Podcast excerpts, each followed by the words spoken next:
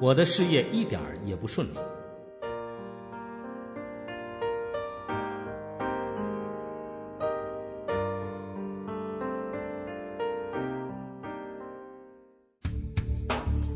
企业家档案：杨澜，北京人，早年就读于北京外国语大学和美国哥伦比亚大学，获硕士学位，现为阳光文化网络电视有限公司主席。一九九零年，杨澜在千名候选人中脱颖而出，成为中央电视台正大综艺女主持人。一九九六年夏，杨澜与哥伦比亚广播公司曾数次获得普利策奖的制片人莫里斯·莫米德。共同制作导演了二零零零年那一班两小时纪录片，在哥伦比亚电视网晚七点黄金档向全美播出，创下了亚洲主持人进入美国主流媒体之先河，并获评论界好评。一九九七年四月，他应联合国副秘书长之邀，作为东亚唯一代表出席了联合国世界媒体圆桌会议。十一月，又应邀出席联合国九七世界电视论坛。二零零零年三月，杨澜创办阳光文化网络有限公司。二零零零年八月八号，阳光卫视正式开播。二零零零年，杨澜名列福布斯中国五十富豪榜第三十八位。二零零一年，名列福布斯中国大陆一百富豪第五十六位，财富为八点五亿人民币。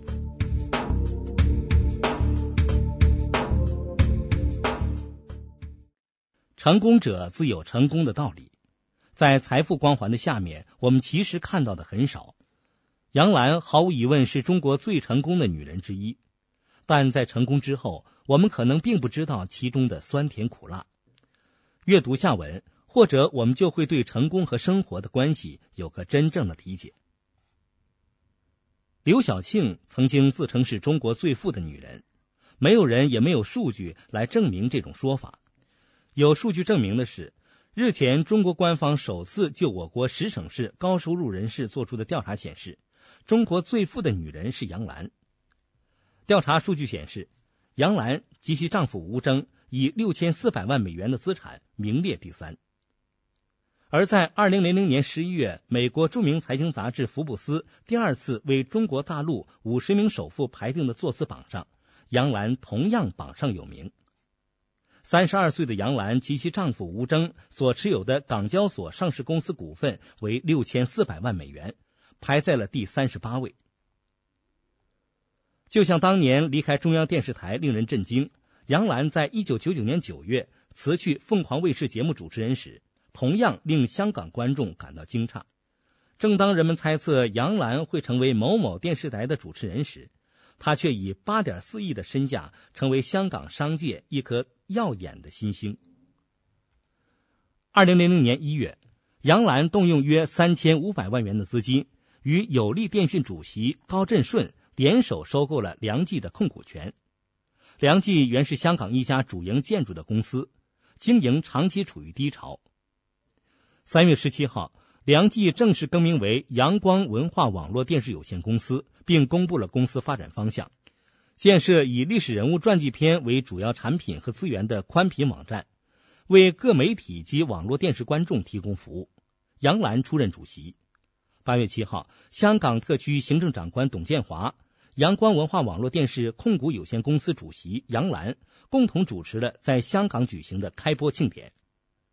由于人们对杨澜普遍看好，在股民的竭力追捧下，杨澜所拥有的良记股份市值在短期内一度迅速暴涨至八点四亿元。杨澜回忆自己最难最累的时候是在二零零零年，当时她在怀孕，不敢将自己累着，怕对孩子不好。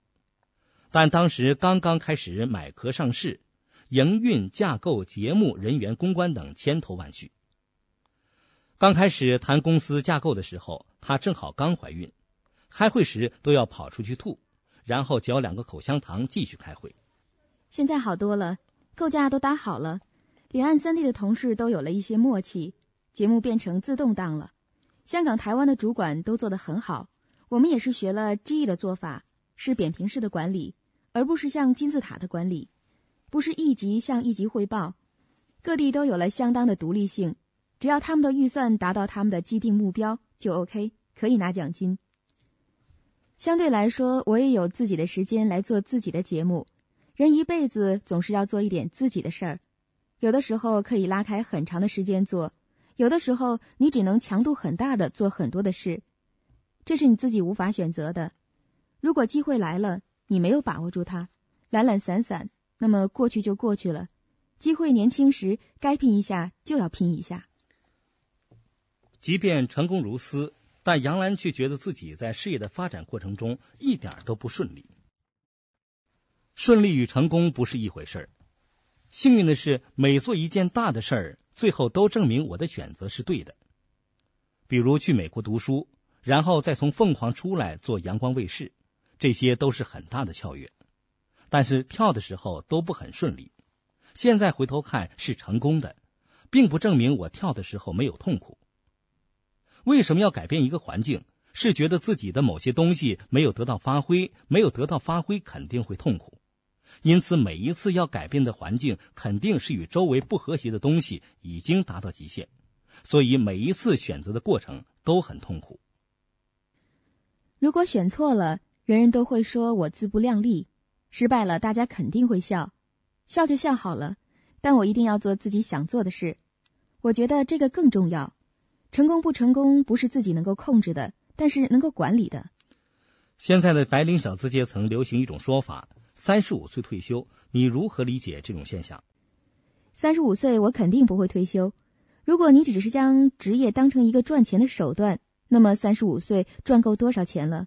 如果你觉得工作很累，你需要环游世界呀，我觉得都很好。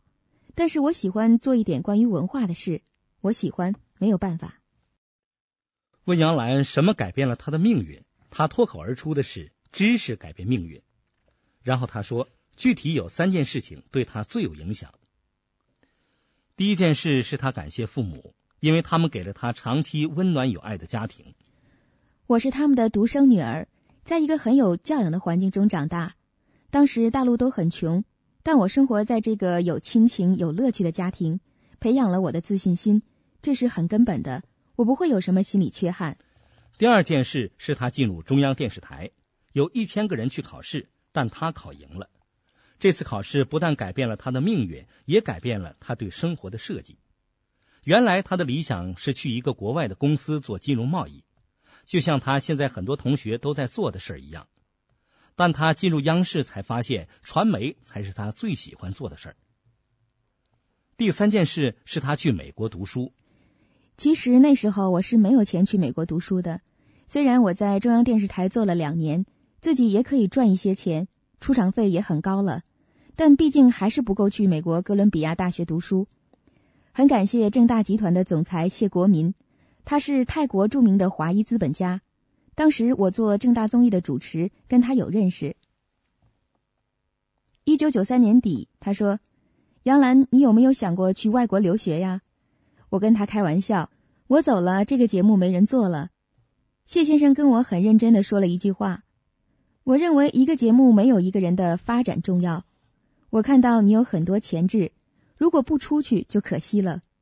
只要你考取一个好的名牌大学，我就赞助你，我给你学费。然后我就问谢先生，你对我有什么要求？要什么回报？是不是需要我毕业以后为你工作？他说不需要。我帮助过许多年轻人去国外留学，我觉得你是一个人才，应该给你这样的机会。所以至今我都非常感动。每一次他来上海或在香港，我们都会碰面。也有人说我为正大做了很好的宣传，但我不这么看，因为他没有义务资助我去读书。因此，现在我和先生在美国大学连续三年设立了一份奖学金，专门帮助大陆出去的大学生。负责一名学生的生活费和学费，就我们目前的能力来说，现在只能负责一个人，实在是太贵了，差不多要五万美金。这也要感谢谢先生，我通过这种方式也算回报谢先生。那么你的先生对你不重要吗？先生当然重要了，他还有两个孩子，在我生命中最重要。你生活中最大的乐趣是什么？当然是和儿子在一起，儿子经常给我很好的启发。他现在四岁半了，经常问我一些深刻的问题，比如说早晨，我说妈妈要上班了，他说妈妈为什么要上班呀？我说因为工作也很有意思呀。他说为什么工作也很有意思呀？我说工作就是你妈妈做了一个节目，有上千万的人看到，多好玩啊！他说为什么看的人多就好玩啊？我忽然发现自己用了一个不正确的方法跟他做了个解释，便改口说：“妈妈去发现好多的故事，再说给更多的人听。”他能够理解我说的什么意思。我原来以为一件事是因为很多人重视，所以这件事才重要。但孩子让我明白，因为我喜欢这件事，所以才觉得很重要。与杨澜这种说法相呼应的是。最近一本名为《好主妇》的杂志在沪公布的调查结果显示，杨澜、韦唯、许晴是最理想的新好主妇偶像的主要人选。尽管公司在香港，但杨澜与先生吴峥住在上海的时间更多一些。他说，两边的父母都是上海人，他们愿意住在这里。更重要的是，他觉得上海有助于小孩子的成长，而香港太拥挤了，都没什么地方玩。北京空气也不好。就将家安在这中间，但他去北京、香港的机机会很多，差不多每两个星期都会各去一个地方。杨澜是个恋家的人，他对记者说：“有一点大家可能不太相信，我和我先生没有太多的社交活动，一下班就回家。我们觉得工作也是社交，你会很少看到我们出现在一些派对之类的社交场所，因为我们觉得愧疚家里。”所以，我们跟孩子在一起的时间比一般人想象的要多。我与儿子的感情很深。我觉得不同的妈妈与孩子的沟通方式有差异。有的妈妈与孩子常年在一起，但不一定经常沟通。我走的时间比较多，但回到家里，所有的时间都跟他们在一起，好像总是要弥补，有一种愧疚感。所以跟他们在一起非常的投入。这次我在美国待了两个星期，是我比较长的一次。我给孩子打电话，儿子说：“妈妈怎么还不回来？”我说：“没办法，没有航班，还要等三天才能回来。”然后他说：“妈妈，我很同情你，你太可怜了。”孩子是要求爸爸妈妈在一起的，小孩子的智力不能够低估的。你与他在一起时，是不是全身心的一起玩？这个他更在乎。所以我跟孩子沟通的很好。你教育孩子的原则是什么？我觉得从小到大受的规矩太多了，所以我不想给他们太多规矩，尽量多给他们自由。他要是将墨水画在衣服上、手上，我不怎么说他的。给他束缚太多了，会限制他的创造力。阳光卫视二零零零年的亏损高达六千三百万美元，当时不少媒体替杨澜把脉好诊，而局中人杨澜却不当回事儿。这六千三百万是阳光公司成立之前到开播这段时间整个筹备的费用，其中包括很多设备的投资，比如我们在香港建成一个三千平方米的全数码制作中心，这大概就有五百万美元，还有租用卫星的费用、人员的费用等。而频道在开播之前是没有广告收入的。杨澜还说，如果不是在做传媒行业，亏损六千多万就是巨额了。传媒行业半年仅亏损这么多，实在算不了什么大事。但福布斯杂志还是将阳光文化列入全球最佳三百家小型企业之一，并将其列入二十家未来之星。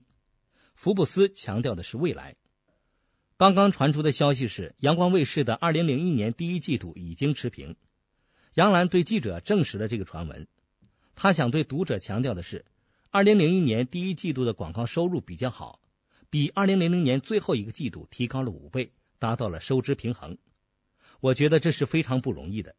一般卫星电视的市场规律需要三至五年，甚至七年才能够持平。但因为我们有多种收入的模型，我们希望明年的这个时候我们能够全线持平。二零零零年真正运营的资产只有一亿多，但我们二零零一年广告的预定已经有一亿多了。所以，从财务角度来说，二零零一年没有什么好担心的地方。阳光卫视的商业模式是什么？我们二零零零年上市时筹了三亿，二零零零年用了两亿多，现在广告收入进来了，所以现在没有太大的压力。我们将自己的商业模型形容为乌龟背兔子，从一个传统的电视产业切入，有比较成熟的商业模型及收入模式。虽然是乌龟爬得慢一点，但我们总是有一只兔子坐在上面，待时机成熟，它就会跳出去。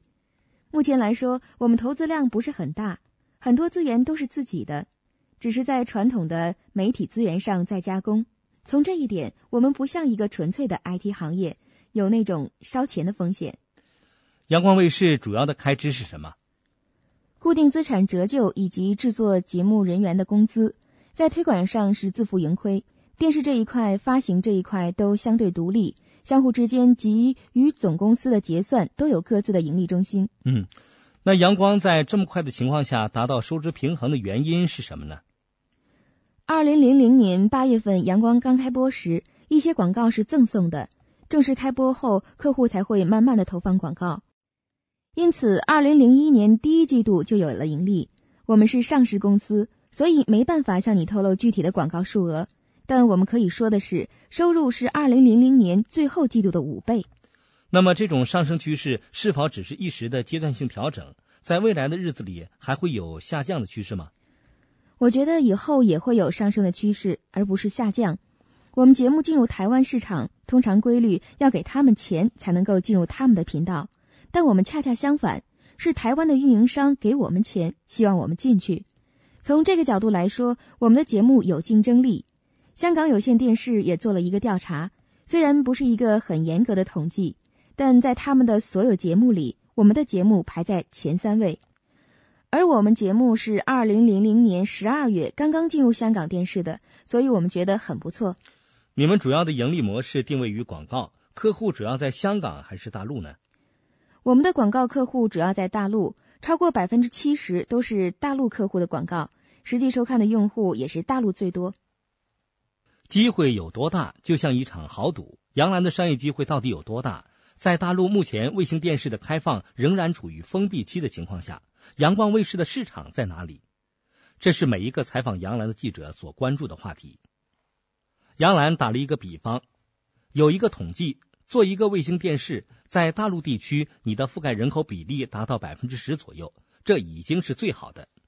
而阳光卫视做专题节目，这些节目不像新闻性节目，也不会像即时性很强的节目，因此基本上主打的节目都可以发到各地的电视台。